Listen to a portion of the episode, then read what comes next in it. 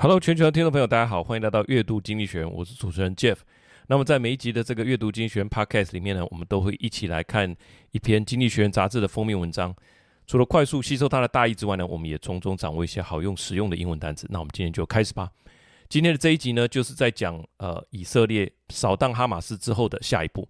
那我想讲到现在正在进行中的战争。那大家也都很关心，网络上已经有非常多这个局势的分析哈，也有很多的媒体整理整个历史事件的时间表啊，那整理的我觉得都相当的清楚，图文并茂。那我们今天就来看看经济学人他的切入角度，他其实并没有太过去爬出过去的历史哈，而是直接问一个问题：那扫荡哈马斯之后的下一步会是什么？那要考虑哪些事情啊？那他的画面。这个杂志的封面是一群士兵守卫着啊，看起来就是这个以色列的集体社区的一个家园。那后面的士兵呢，排成两排，然后戴着口罩这样哈，那沉重的抬着这些呃，抬着这个死难者向前走来哈。那呼应的就是标题所说的这个 agony 跟后续的这个 retribution 哈，这两个关键词。那呃，标题是叫做 Will Israel's agony and retribution end in chaos or stability? Much depends on its offensive in Gaza. And its politician and neighbors，里面的关键词是这两个哈，agony，a g o n y，它是极度痛苦的、濒临死亡的这种痛苦，agony。另外一个字叫做 retribution，r e t r i b u t i o，retribution。retribution 是一个呃报应或惩罚哈，或者是强调的就是说刑罚的目的啊，是为了平衡或补偿罪行，而不是单纯的报酬啊。所以我想经济学人选字选词用字应该也是很精准的哈，他知道说，诶。这个当然他有复仇的意义嘛，啊，但是他用得很精准啊，这个不能得罪以色列的这个族群。他说这个叫做 retribution，就是人家打你完啊，那我要呃做一个惩罚也好，我要平衡啊这个社会的呃这种公义哈，平衡或补偿这个罪行哈，所以它叫做 retribution。那 agony 就是极度的痛苦，所以 Will Israel's Agony and retribution and in chaos or stability 啊，他们现在的这个痛苦跟我们就称它为报复好了哈，或者说他的这个 retaliation，他的报复，那最终的结局，它是一个更加混乱，还是说哦？朝向稳定啊，这就是他第一个要问的问题。好，以下就分五点跟大家分享我们的阅读心得。第一个，原本无法改变的绝境，现在或许有改变的机会。为了写这一篇，我也去借了一本书，叫做《Understanding the Holy Land: Answering Questions About Israel-Palestinian Conflict》。那那本书的作者是一个战地记者啊，他说他小时候就在电视上面看过这种呃很悲惨的画面，就是呃。除了战争哈，丢石头啦，然后有时候催泪弹啊、瓦斯啦，然后汽车炸弹啊爆炸，然后你会看到这些幸存者哈呼天抢地这样哈，抱着这个棺材在上面哭啊等等的。他说，多年的战地生涯历练之后，他终于比较明白事情的原委了哈，他就来写这本书来说明以巴的冲突到底是怎么一回事。那我就赶紧去翻了一下这个出版的日期，这本书是在二零零五年出版的。所以他之前所说的他的小时候，那就更小，那可能二三十年前了哈。所以这的确是一个呃，已经已经发生很久的一件事情。好，我去查了一下，这个以巴冲突开始的那天，就是以色列建国的隔天，一九四八年的五月十五啊，他的建国是在五月十四。那五月十五就发生冲突了哈，所以杂志说 decade of conflicts 好几世纪哈的这个冲突，但是后面又说 has rotten for the past twenty years，在现在过去的这二十年又特别的这个 rotten 是腐烂的意思啊，就是特别的难以收拾了哈。那我就去找了这个年表，特别是在美国入侵哈，他在九一事件之后，他不是入侵伊拉克嘛哈那。他在二零零五年，呃，他已经把这个伊拉克的政权已经打倒了，他就协助伊拉克重新成立一个当地的政权，但是这个政权被当地的人啊，还有这整个世界批评的，就是体完肤了哈。我想西方强权入侵，大家都畏惧三分，但是大概就是在那个时候，你入侵之后，你要怎么处理？你怎么会成立这样子的政权呢？那大家可能就觉得看破手脚了吧？哈你武力是很强大，但是你说你介入之后，你还要想要恢复当地的秩序啦，或者说想要把民主在当地生根啦等等，这些其实后来证明都不是呃正确的做法。那哈马斯也就是在那样子的情境之下，于二零零六年哈，它是完全诉诸武力的军事团体，它在二零零六年成立，它成立的宗旨就是要完全抹除以色列哈，这是。哈马斯这个军事团体的一个主轴，那从那个时候开始纷扰就加剧了嘛，所以二零零五年到今年二零二三哈，二零二四很快就到来，所以差不多就二十年，这二十年间的冲突是加剧了哈，这个整个中东区域的冲突是加剧，所以他说 conflict have rotten，那在这样的情景之下，以色列跟巴勒斯坦的冲突，它态势大家也大家也就觉得说，可能就不会改变了，就这一区就这样继续打了吧，哈。那西方政权也没有太多呃这个兴趣啊、在在这个在这个过程里面再去扮演什么呃调停的人啊，就是你们双方就会这样一直打。但是杂志说，直到了哈马斯这几天残忍的攻击，改变了现况啊，那。现况就叫做 status quo，当然也就有创造新局面的可能嘛，因为现况被打破了嘛，这就是经济学人的切入点。在以色列的这个痛苦之报复之后，接下来的契机在哪里？这个是从呃之前呃俄罗斯入侵乌克兰哈，他一系列都有在讲。关心这个战争的时候，他的一个切入点就是说，这战争会打到哪里？那战争之后会是什么样的情形？哈，怎么样才能赢得这场战争？他的思考点大概都比现况再往后延伸一些了。呃，这就是他呃《经济学人》杂志的一个特色。好，我们看一下内文是怎么说的：In a static decade-long conflict that has rotted for the past twenty years, it can be hard to believe that the real change is possible. But in no doubt, however, that Hamas' murderous assault has blown up the status quo between Israel and Palestinians. The coming weeks will determine whether war in Gaza sinks the Middle East into deeper chaos or whether, despite Hamas atrocities, Israel can begin to create the foundation for regional stability and one day peace. 关键词是这个哈，static，s t a t i c，它是静止的，静电也是用这个字，那有停滞的意思。它哦这边把它解释成是僵局的意思，static。虽然他们两个打来打去，纷纷扰扰，但是事实上，你纵观这个状况，事实上它是属于僵局啊。也没有特特别谁取得优势，那就是也没有特别谁能够呃把另外一方扳倒啊，那就是用来描述经济跟政治方面的一个状况，强调缺乏变化或进展，所以他是说 static 哈，他第一句他所讲的是说 in a static decade-long conflict 啊，在这个好几世纪的这个冲突的僵局当中，好，所以我觉得这个 static 也蛮重要的，就是事实上它是打来打去，那呃，但是你纵观起来，它其实是个僵局。好，另外一个就是。Blown up the status quo，blow up 就是呃这个把它爆炸嘛哈，status quo 就是现况好，那比方说台海的现况，在外文称起来就是叫做 status quo，那 blow up 就是爆破的意思，就是瞬间改变的现现状，在这个十月七号这一天，原本好几世纪的这个僵局瞬间被打破了，因为呃这么残忍啊，这个攻击这么的残忍，那势必另外一方也会做出这个刚刚所说的这个 retribution 啊，所以。现况被打破了，就有新的契机。那第二点，为什么这次不能射几颗飞弹就结束？因为过去的战争，呃，过去的这个冲突几乎都是这样，不管是说在清真寺啊，或者是哪里哈，有人做了什么样不适当的情形，那有谁呃掳走了谁的呃青少年或什么，导致谁几个人死掉哈，通常就是他就过去空袭加沙走廊啊，那就射几个飞弹过去。那这一次为什么不能这样结束哈？杂志说，因为这一次以色列这边的伤亡太过惨重了。那我就去查一下过去。以巴双方历年冲突均呃冲突死亡的人数的统计表哈，那当然每个生命都值得珍惜啊。这句话讲起来是很简单，但是多年来死伤的人数我观察到其实是不成比例的哈。嗯，你可以看到巴勒斯坦哈，他在二零零八年他死了一千三百八十人是因为冲突死亡，以色列死了九个人。二零一二年巴勒斯坦死了一百六十八个人，以色列死了四个人。那二零一四年巴勒斯坦是死了。两千两百五十一人哈，以色列死了七十三人。那这一次我们回到杂志所要表达的重点哈，我会把连结放在后面。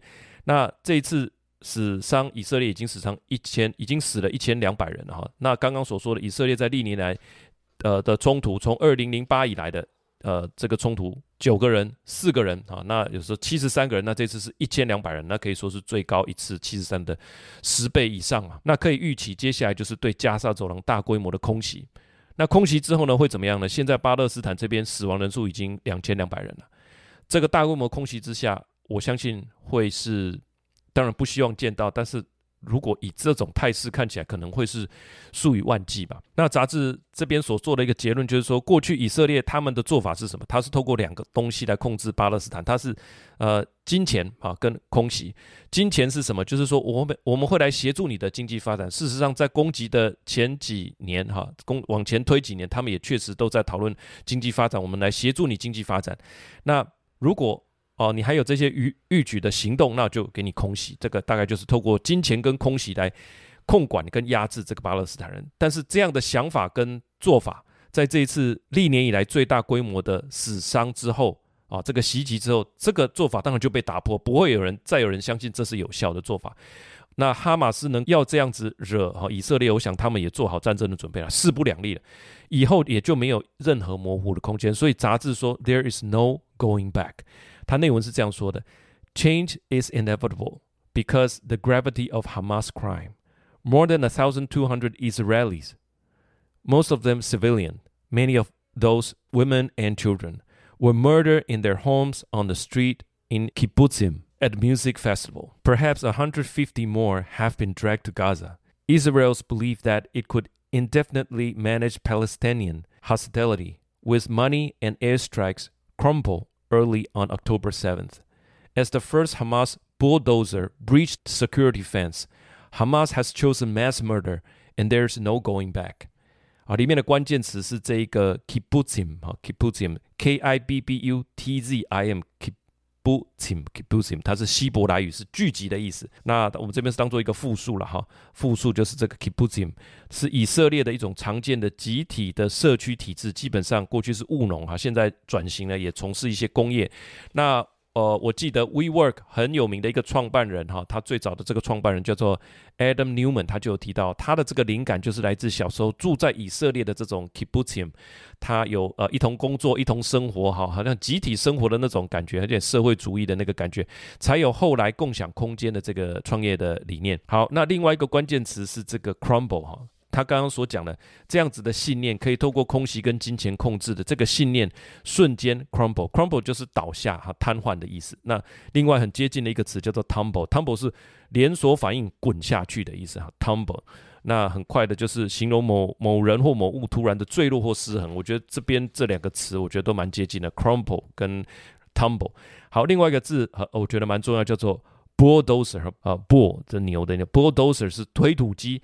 在这场冲突中，除了飞弹啊、火箭炮之外，我觉得另外一个意义重大的一个机器就是这个推土机。以色列用推土机把这个巴勒斯坦人的家捣毁，那巴勒斯坦人的这个哈马斯的士兵呢，用推土机把以色列的这个高墙推倒、拉倒。那我这边附了两张图，就可以看到，都是用推土机在屯垦区这边把这个巴勒斯坦的家园捣毁啊。那旁边当然就站了以色列的士兵嘛。那另外一个就是呃哈马斯的呃用这个堆土机把这些围墙给它呃摧毁，有这个破口，好像这个哈马斯的士兵才能入侵。好，第三点，那以色列的大规模的部队进攻之前要想些什么？哈，这就是核心的部分了哈。杂志说，哈马斯当然的确该铲除，但是要想想，在这个人口密集的区域，指的是加萨走廊，你要扫荡哈马斯，不知道会有多么的困难。我看新闻的画面，我觉得很像。或许九龙城寨就是这个感觉啊！当初这个中国在英属香港的这个飞地，属于一个三不管地带，小小的地方住了三万三千人啊！你要在里面管什么都非常的困难，所以它变成罪恶的温床了哈。那回到这边就是说，你要挨家挨户的在这个加沙走廊住了呃两百万人哈的这个非常密集的这种城镇，你要去揪出哈马斯，不知道有多么困难。那杂志提到一点。拜登把哈马斯比喻作伊斯兰国，哈，就是这个 ISIS，这样比喻，杂志说是危险的。为什么？因为他让你误以为你可以追捕他们、剿灭他们。那我们记得 ISIS 的时候，哈，他们就是在这个呃叙利亚的这个边境，哈，在这边流窜嘛，哈，那他们就持续的追捕他们。杂志说这个更像是九一一，哈，除了说引起这个以色列人的愤怒跟引起呃美国人的愤怒的程度呃类似之外，就是美国决意要入入侵呃伊拉克。之后，你可以看到后面的这个军费高涨，而且治理的效能不彰，因为你很难找到这个敌人哈，只能挨家挨户。那在这个邻里之间哈，那你也很难去判断到底谁是或谁不是哈。这个就是一种拖敌深入呃泥沼的一种一种战术吧。也是杂志说，这也是哈马斯的算计，他就是要等你来。那在这个城镇里面，看你要怎么抓，好怎么怎么逮捕。那我也去查了一下关于军费方面的统计，有一个。拜登总统引用的布朗大学的军费统计专案 Cost of War，在这个网页上面提到九一一之后的中东战争，啊，包含这个入侵伊拉克等等，呃，美国具体的实际花费高达八个 trillion 哈，就是八兆八兆美元。那八兆这个数字，我们讲一下。黄仁勋说，AI 市场是两百五十个 billion，那 trillion 是 billion 的一千倍。啊，那我们就把刚刚那个八个 trillion 就是八千嘛，八千个 billion，八千比上两百五十个 billion 哈，所以就是八千比两百五，就是一场战争所为这个国家带来的呃花费，好，是整个现在我们在讲 AI 即将改变世界的这个市场产值的三十二倍，你就知道战争的规模有多么恐怖。因为不只是炮弹，不只是飞机的造价，在这个统计里面，他提到很重要的一块是说。呃，退伍军人，你的这些不管受伤或抚恤啊，或者是照顾，其实这个钱是非常的多，你要把那一块算进来，对于战争才有正确的判断。那二零零二零二二年，美国的 GDP 是二十五个 trillion，那刚刚讲的是八个 trillion，所以八等于是二十五的将近三分之一嘛，所以一整年美国第一大经济体的产值啊，你如果用这样来比较的话，等于它的三分之一。你发动一场战争，这个三分之一就没了啊。那这边我也附了一张图，可以看到啊，这场战争里面包含这个 veteran care 啊，它这个都很重要了哈，都是彼此相关的。好，那我们看一下内文。President Joe Biden have taken to comparing Hamas to Islamic State or ISIS, an Islamist group that America vowed to eradicate. That comparison is dangerous because although Hamas deserve to be eradicated, Achieve that goal in an enclave of 2 million impoverished people with nowhere to flee will be impossible. A better comparison than ISIS is the 9 11 attack in 2001, not just because of the Israel's agony, but also because America's invasion of Af- Afghanistan and Iraq show how steeply the cost of invasion mount, which is precisely Hamas' calculation. 好，那这边呃，他所说的这个，这个就是哈马斯的算计哈，就是这一句，which is precisely Hamas calculation，因为他知道这件事情你要来逮捕我不简单，他会让你的军费暴增，他会拖垮你这个国家哈，或许这就是他要的，这是杂志的判断，那可能就是这样了。那这边是我加的一段话，就是说可能是这样，所以以色列打算直接用轰炸的，我也没有要逮捕你，我直接把你全部夷为平地，或许是比较省事的做法哈，所以这边的这个词叫做 enclave。E N C L A V E 哈，是一个名词，指的是一个地理区域，它被包围在另外一个地理区域里面哈。那这个区域通常跟其他啊、周围的文化、政治、宗教方面的有显著的差异。它指的是说，以色列相对于加沙，加沙总是比较大的嘛，所以等于说加沙被以色列包住了，右边都是以色列，那左边是海。那你要在这么小的一个地方去逮捕这些人，那事实上这些民众也没有地方去，你要怎么逮捕他们？所以有很大的困难度。好，这是杂志点出来的。好，第四点，以色列在入侵之前要考量哪三件事情啊？这个也是这一篇的一个核心哈。三件事情，第一个就是要自我控制，一方面要维持国际对于以色列的支持，同时这个加沙走廊人口这么稠密，一定是巷战，那以色列可能也讨不到好处啊。这第一点。第二点，政治上这个总理纳坦雅胡必须团结他的国家。那过去他是。走啊偏呃右派的嘛，在经济学人之前，我们写过一篇以色列七十五岁的那一集有讲过，他为了取得政权而拉拢。右派哈极右派的少数政党，那组成了一个联合政府。那现在是一个契机嘛？连呃以色列之前的呃也常常在抗议啊，每个周日都在抗议，就是他组的这个极右派的政府也有一些施政，连他们自己人都很感冒。那他现在应该是要走一个更中间路线的政府，因为杂志说，只有搞定这个内部，你们才有办法真正的来处理加萨的问题，因为光内部你如果搞不定的话啊，你如果跟加萨谈和平，又会有右派的又去攻击加萨，必须把你内部的意见能够统一一点，你才有真正有能力来能够处理加萨的整个长期的问题。第三个就是跟周边国家的关系，黎巴嫩啊，它有真主党，呃，叙利亚阿塞德的政府，还有伊朗啊，这些都是以色列的敌对势力。他们早就虎视眈眈了哈。那另外亚伯拉罕协定里面的一些国家哈，之前以色列跟阿拉伯世界签的这个亚伯拉罕协定是川普跟他的呃女婿主导的了哈。当初也也谈出一个不错的成绩吧。这些人呢，亚伯拉罕协定所代表的是这一区比较稳定缓和的力量。那不要把这些人全部都啊惹毛了哇，那这个这个对外关系就没有办法支撑这一区域的稳定，也就受到很大的影响。内文是这样说的。At such a moment, self-restraint matters more than ever. It is in Israel's interest because street fighting is perilous and hostages are defenseless. It makes the operation militarily sustainable and preserve international support. Mr. Netanyahu must try to use his new war cabinet announced this week to unite Israel. Only by healing its own politics will the country be able to deal with Gaza. Its Arab neighbors, including Bahrain, Morocco, the United Arab Emirate, and potentially Saudi Arabia. This grouping stands for a new Middle East that is pragmatic and focus on economic development rather than ideology。里面的关键词有两个，第一个叫做 perilous，perilous 就是非常的危险，它指的是说巷战哈，street fighting is perilous。那这个危险跟 dangerous 有什么不一样呢？dangerous 就是一般通用的危险，perilous 就是 从 peril 这个字来的，极度的危险哈，有点像举例来讲，在暴风雪中你要去开山路，或者是又在晚上然后暴风雪，然后你开山路，这个一不留神就万劫不复了哈。这样的危险程度才会用 perilous。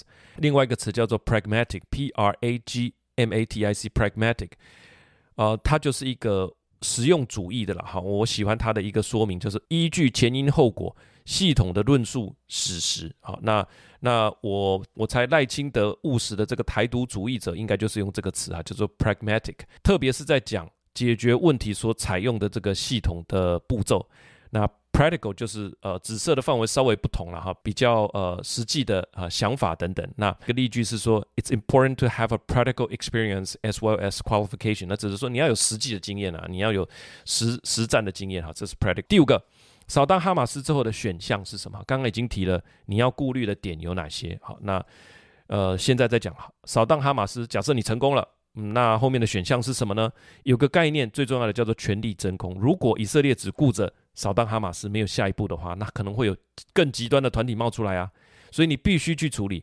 好，那他就列了几个选项。如果你直接接管以色列，呃，有呃九百万人，那哈马斯不是哈马斯，这个巴勒斯坦啊，至少加沙走廊这边有两百万人嘛，那这个比例也不算太悬殊吧？就是你要怎么监管他呢？那你还有东边的那个约旦河西岸啊，你有很多东西要处理啊。杂志说这没有办法维持哈，那当然不可能由哈马斯来成立政府，他就是你的敌人嘛，也不可能由哈马斯的敌人叫做法塔啊，这同样是巴勒斯坦人，但是他们立场不一样。这个政权呃来主导也查站不住脚。我去查了一下，这个法塔政府在二零零六年选举输给哈马斯之后，就再也没有在巴勒斯坦举行选举了，所以他民意基础是薄弱的。如果有其他阿拉伯国家来接管呢，要看人家愿不愿意接嘛。那如果由以色列来成立一个傀儡的政府哈，那我想以色列还是被归类在民主国家嘛。那你要去成立在别人的呃这个领土哈，成立一个傀儡政府，我想这个好像也不太不太成立哈。那究竟在扫荡哈马斯成功之后，在一个民不聊生的状态下，人家也没有办法成立人民议会啊。那还那么多人道的危机会不会拖垮你的财政？这些以色列你都要负责。所以杂志说你还是要去思考。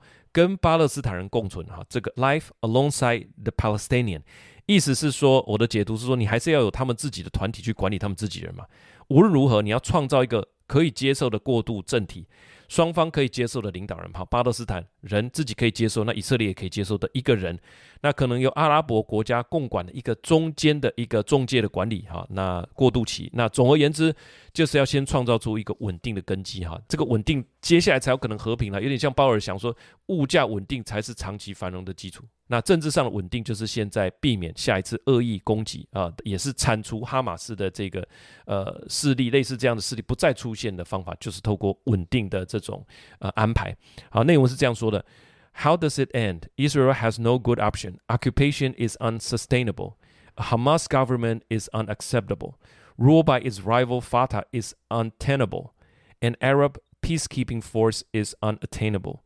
And a puppet government is unimaginable. If Israel destroy Hamas in Gaza and pulls out, who knows what destructive force will fill the vacuum left behind? Israel must therefore start thinking about how to create the condition for life alongside the Palestinian. All those elements may have a part. A short period of martial law in Gaza, a search for Palestinian leader acceptable for both sides, and the good office of Arab intermediary. The only way to eradicate Hamas is for Israel and its Arab allies to create stability and one day peace。里面的关键词是这个 eradicate，刨除、连根拔除、 根绝、消灭的意思啊。eradicate，e r a d i c a t e，那这个就是根绝犯罪啦等等哈。eradicate crime 哈，都是用这个是 eradicate。呃，我这边要插个话，就是说你现在在谈的是说，哦，把哈马斯整个铲除之后，哦，我们要来怎么样处理？那也会让我联想到哈，就是西方世界是不是又有一个闪电战的假想？想定了哈，假想设定。那毕竟呃武力实在差太多了，但是哈马斯他们可能也准备了两年了哈。那如果不是闪电战呢？如果这场仗打下去，就像当初西方世界觉得俄罗斯入侵乌克兰会是一场闪电战一样，如果不是呢？如果哈马斯的地道网络其实已经大量通到以色列哈，那这是我自己的猜想啊。如果你进攻我的加萨，那我就入侵你的以色列。如果黎巴嫩的真主党、序列的阿塞德政府尽全力攻击以色列的北部呢，这就不是一场闪电战了哈。那呃，我觉得西方的闪电战就是有一种莫名的自信，当他们遇到沙漠啦、丛林啊、地道啊、巷战啊，这些全部都会呃超乎他们的预期哈，可能就是另外一番的光景。对于我们关心。通膨啦，油价哈，这种呃，当然也都会有立即的影响哈。最后我的一点想法，看完这一篇，就是说，在准备的过程里面，我也看到了和平不是没有过机会，那巴勒斯坦也不是没有建国的契机。在一九九三年的九月十三，签了一个奥斯陆协议哈，以巴互相承认，我承认你，诶，你也承认我，那追求和平，大家都有意愿。但是接下来的三十年，一九九三加三十是二零二三嘛，大小的冲突不断。连以色列、巴勒斯坦自身在自己的区域里面也都有不同的派别，会让这个这种和谈很难继续。犹太人持续的在呃非法屯垦拓点，巴勒斯坦人就以汽车炸弹啊、恐怖攻击来还击以色列。尤其就是刚刚所讲的，在二零零六年哈，主张以武力推翻以色列的哈马斯。呃，赢得巴勒斯坦的选举之后，当然以色列就对于这个加沙走廊要加强管制嘛，因为你们这边的政体就是以推翻我为目的，我当然要加强管制啊，设了一道又一道的检查站哈，规定哪一些路巴勒斯坦人不能走哈，哪些路可以，非常多的规定啊，那当然就让双方累积了更多的这种惨痛的教训。到了现在，呃，的确大部分的呃已经没有人在期待什么和平方案了哈，那因为。双方都有国族叙事这种东西，在这些年累积的非常多，对于自己的国家、自己的这个民族哈，受到如何一次又一次的欺压。那如果这个东西又加入了这个跟上帝的盟约啦，哈，某某先知的预言啦，哇，那情况就更加的复杂了。那冲突之外，经济学人是在讲说未来可能要走向什么样的呃怎么样的结局哈？我想这个可能现在还在这种愤怒当头的以色列是没有办法思考的了哈。总之。它究竟是个闪电战，还是一个持久战？是两国的战争，还是说变成区域的战争？那个战争的状态随时都在演变啊、那战争之后有没有长期和平的可能？还是说呃越来越遥远？这个我们只能呃持续的关心，当然也珍惜我们呃所拥有的我们自己的呃国家，那都是非常呃珍惜的哈。我们的人民、土地、主权、军队啊，这个都觉得非常的棒了，每一天。也都觉得非常的珍惜。好，以上就是我们这一篇阅读经济学人的这个以色列扫荡哈马斯的下一步。好，那我最后的参考资料，我也找了二零一四年经济学人所写过的文章。为什么巴勒斯坦建国真不容易啊？二零一四年在讨论这个。那二零二三年九月十二号哈，这一篇也蛮神奇的，在哈马斯尚未袭击以色列之前啊，九月十二号这篇经济学人的文章在讲为什么一九九三年那个奥斯陆协议注定行不通啊。那还有维基百科关于法塔的介绍啊，还有尖端科技军事杂志呢，解释难以对付的这个地道战哈，还有这个地球突击队以阿冲突的百年纠葛，它有列了一个年表，非常的清楚。以及我们刚刚所说的布朗大学的战争军费研究专案，在世界各国其实也都有巴勒斯坦的支持者。我找到了伦敦的啊，它有一个网站，伦呃在英国哈，它重回巴勒斯坦。组织的这个网站，你可以看到不同的新闻观点的。以色列人的势力非常庞大，大部分的西方媒体都是被以色列人所掌握的哈，甚至社交媒体也是。佐伯格就是一个呃以色列犹太人哈。第十个是我画了一张图来比较加沙走廊的这个长度啊，差不多长度四十一公里，长从桃园到竹北的这个呃长度。好，那你说这么长的地方？你要叫大家在二十四小时之内，呃，叫北边的一百万人哈，怎么过得去呢？是基本上是不太可能的哈。那这个它的大小，把它把摆上台湾，好，那大家可以去做一个比较，希望对呃大家来理解这件事情，我们一起来关心哈，会有一些帮助。喜欢这个节目，感谢您的收听，我们就下个礼拜见，拜拜。